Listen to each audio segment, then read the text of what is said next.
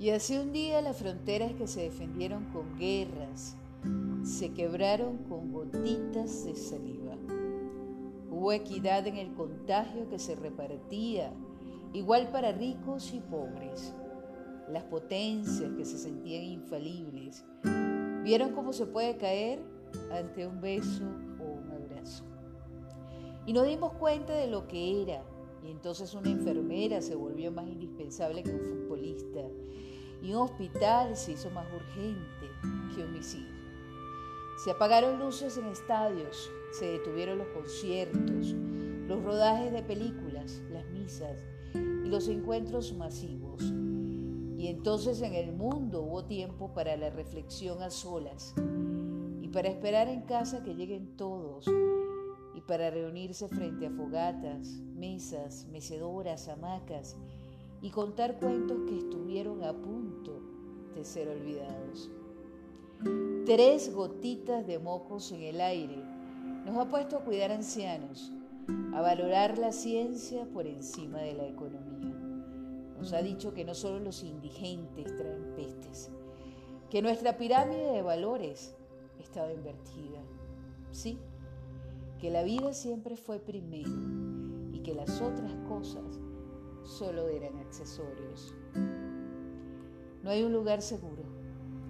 En la mente de todos nos caben todos y empezamos a desearle el bien al vecino. Necesitamos que se mantenga seguro. Necesitamos que no se enferme, que viva mucho, que sea feliz. A una paranoia hervida en desinfectante, nos damos cuenta que si yo tengo agua y el de más allá no, mi vida está en riesgo. Volvimos a ser aldea. La solidaridad se tiñe de miedo y a riesgo de perdernos en el aislamiento, existe una sola alternativa. Ser mejores juntos. Si todo sale bien, todo cambiará para siempre. Las miradas serán nuestro saludo y reservaremos el beso solo para quien ya tenga nuestro corazón. Cuando todos los mapas se tiñan de rojo, con la presencia del que tú sabes que ya corona, las fronteras no serán necesarias y el tránsito de quienes vienen a dar esperanzas será bien recibido bajo cualquier idioma y debajo de cualquier color de piel. Dejará de importar si no entendía tu forma de vida. Si tu fe no era la mía, bastará que te anime a extender tu mano cuando nadie más lo quiera hacer.